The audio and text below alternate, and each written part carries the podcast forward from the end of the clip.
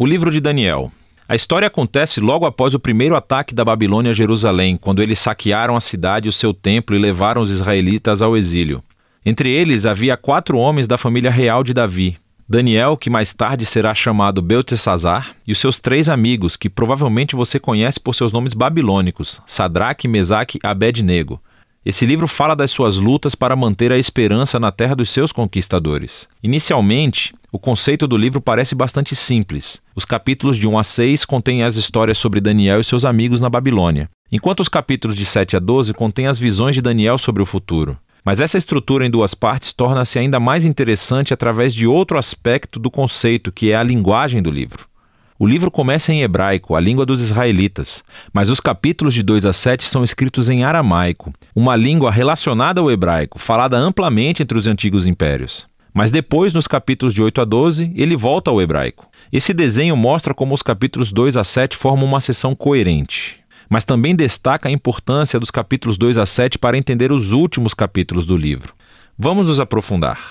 O capítulo 1 apresenta a tensão básica da primeira metade do livro, Daniel e seus amigos, muito sábios e competentes, são recrutados para servir no palácio do rei da Babilônia. Mas eles são pressionados a abandonar a sua identidade judaica, vivendo e comendo como babilônios e violando as leis alimentares judaicas encontradas na Torá. Porém, eles recusam a pressão e escolhem a fidelidade à Torá, e isso os coloca em perigo. Mas Deus os liberta e eles acabam sendo exaltados pelo rei da Babilônia. Depois disso começa a sessão aramaica, que você verá com um conceito simétrico muito legal. Então, o primeiro rei da Babilônia tem um sonho que só Daniel é capaz de interpretar. É sobre uma enorme estátua feita de quatro tipos de metal e simboliza uma sequência de reinos, e a cabeça é a Babilônia. Mas uma pedra enorme vem voando e estilhaça a estátua, e ela se torna em uma enorme montanha. Esse sonho é a primeira de muitas visões simbólicas no livro e apresenta a história básica entre todas elas. Daniel diz que a estátua representa uma sucessão de reinos humanos vindos da Babilônia, e todos eles enchem o mundo de Deus com violência. Mas um dia o reino de Deus virá e confrontará e tornará humildes os reinos arrogantes deste mundo, e encherá o mundo com a justiça sanadora do reino e governo de Deus. Depois disso, o capítulo 3 conta a famosa história dos três amigos de Daniel que se recusam a se curvar e adorar uma estátua enorme de ídolos que, como a estátua no capítulo 2, representa o rei e o seu poder imperial. E assim os amigos são perseguidos e jogados em uma fornalha ardente. Mas Deus os livra da morte e eles são exaltados pelo rei que agora reconhece seu Deus como o verdadeiro. Depois disso, há um par de histórias sobre dois reis babilônicos, o pai, Nabucodonosor, e o seu filho Belsazar. Ambos estão cheios de orgulho por causa do seu poder imperial. E assim, Tal como acontece no capítulo 2, Deus os adverte através de sonhos e visões que, assim como no capítulo 2, somente Daniel pode interpretar. Ele diz que ambos os reis devem ser humildes perante Deus e ambos os reis resistem arrogantemente. Então Nabucodonosor fica louco. Ele se torna como uma besta no campo, mas ele se humilha perante Deus e a sua humanidade retorna. Ele é restaurado como rei. Isso é em comparação com seu filho Belsazar, que não se humilha perante Deus e é assassinado naquela mesma noite. Agora, essas duas histórias retiram essa imagem dos capítulos 1 e 2 de Gênesis e de Salmos 8, onde os humanos são representados como a imagem real de Deus. Ele lhes deu autoridade para governar as bestas do campo e os pássaros do ar em nome de Deus, que é o verdadeiro Rei do mundo. Mas, quando os reinos humanos esquecem isso, quando eles se rebelam e tornam a si mesmos e o seu poder em um Deus, eles tornam-se menos que humanos, como bestas violentas que enfrentarão a justiça de Deus. O que nos leva ao capítulo 6, o par do capítulo 3. E dessa vez é Daniel quem está sendo perseguido, porque se recusa a orar e adorar o rei como um Deus. E assim como os amigos, ele é condenado à morte e jogado na toca de um leão. Mas Deus o livra das feras e tal como aconteceu com seus amigos, o rei exalta Daniel e louva o seu Deus, o que nos leva ao capítulo 7. É o par do capítulo 2 e o centro do livro, onde todos os temas se juntam. É outro sonho, mas dessa vez é de Daniel, e, ironicamente, ele não consegue entender o sonho até que um mensageiro angelical explique.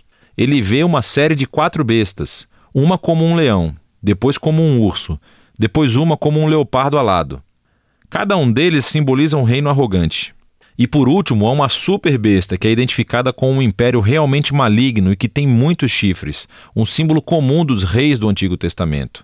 E há um chifre específico que é uma imagem de um rei arrogante que se exalta acima de Deus e persegue o povo de Deus. Elas são simbolizadas por uma figura chamada Filho do Homem, que é uma imagem tanto para o povo da aliança de Deus como também para seu rei da linhagem de Davi. Mas de repente, Deus, que é chamado de ancião dos dias, vem e estabelece o seu trono. Ele destrói a superbesta e exalta o Filho do Homem nas nuvens, onde sobe para sentar-se à direita de Deus e compartilhar o governo de Deus sobre as nações. Podemos olhar para trás agora e ver como todas essas histórias da primeira metade se encaixam. As três histórias de fidelidade, apesar da perseguição, destinam-se a oferecer esperança ao povo sofredor de Deus entre as nações. Mas eles sofrem porque os reinos humanos se rebelaram contra Deus e se tornaram bestas. E assim, essas visões encorajam a paciência para que o povo de Deus espere que ele traga o seu reino e domine o nosso mundo e vindique o seu povo sofredor. Mas isso levanta a questão sobre quando Deus fará isso. E é isso que essas três visões finais exploram. No capítulo 8, Daniel tem outra visão sobre as duas últimas bestas do capítulo 7. Mas dessa vez, elas são simbolizadas por um bode, que, nos é dito, é a imagem do império dos Medos e Persas, e depois por uma cabra, que é uma imagem da Grécia antiga.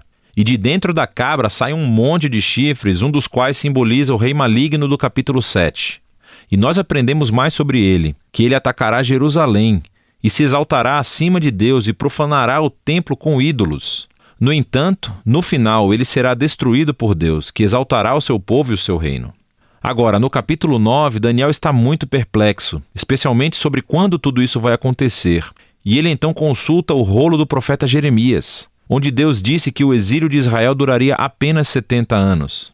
Porém, para Daniel, os 70 anos estão quase acabando, e então ele pede a Deus que cumpra a sua promessa em breve. Mas um anjo vem e informa a ele que o pecado e a rebelião de Israel continuaram. E assim, o exílio e a opressão continuarão sete vezes mais do que Jeremias havia previsto. Daniel está profundamente perturbado com isso e tem uma visão final. Nos é mostrada a mesma sequência de reinos: é a Pérsia, depois a Grécia e Alexandre o Grande, seguido pelos reis menores. Tudo isso conduzindo a este último rei do norte, que invadirá Jerusalém, estabelecerá ídolos no templo e se exaltará acima de Deus. Mas de repente esse rei vem à ruína. Agora, há um debate interminável sobre o que todas essas visões significam. Muitos veem uma conexão clara com as façanhas do rei assírio Antíoco nos anos 160 a.C. Ele matou muitos judeus fiéis em Jerusalém e estabeleceu ídolos no templo. Outros acham que apontam para o papel do Império Romano na execução de Jesus e na destruição de Jerusalém e do templo em 70 depois de Cristo. E outros ainda pensam que isso será realizado em eventos futuros que acontecerão quando Jesus retornar. O problema é que os símbolos e os números não combinam perfeitamente com nenhum desses pontos de vista. Mas isso abre a possibilidade de que, de alguma maneira, esses pontos de vista estejam corretos. O livro de Daniel foi criado para oferecer esperança às futuras gerações do povo de Deus. Ele cumpriu esse propósito nos dias do Império de Antíoco e tem feito desde então. É por isso que Jesus poderia usar imagens de Daniel para descrever e confrontar os líderes opressores que ele enfrentou em Jerusalém. É por isso que João, o visionário que escreveu o Apocalipse, poderia adaptar as visões de Daniel e aplicá-las à Roma dos seus dias e também a todos os futuros impérios opressivos. E assim, o objetivo de Daniel é que todas as gerações de leitores possam encontrar aqui um padrão e uma promessa. É um padrão que os seres humanos e os seus reinos se tornam bestas violentas quando glorificam o seu próprio poder, quando redefinem o certo e o errado e não reconhecem a Deus como o verdadeiro rei. Mas Daniel também mantém uma promessa de que um dia Deus confrontará a besta. Ele salvará o seu mundo e o seu povo, trazendo o seu reino sobre todas as nações. E assim, para cada geração, esse livro traz uma mensagem de esperança que deve motivar a fidelidade. E é disso que trata o livro de Daniel.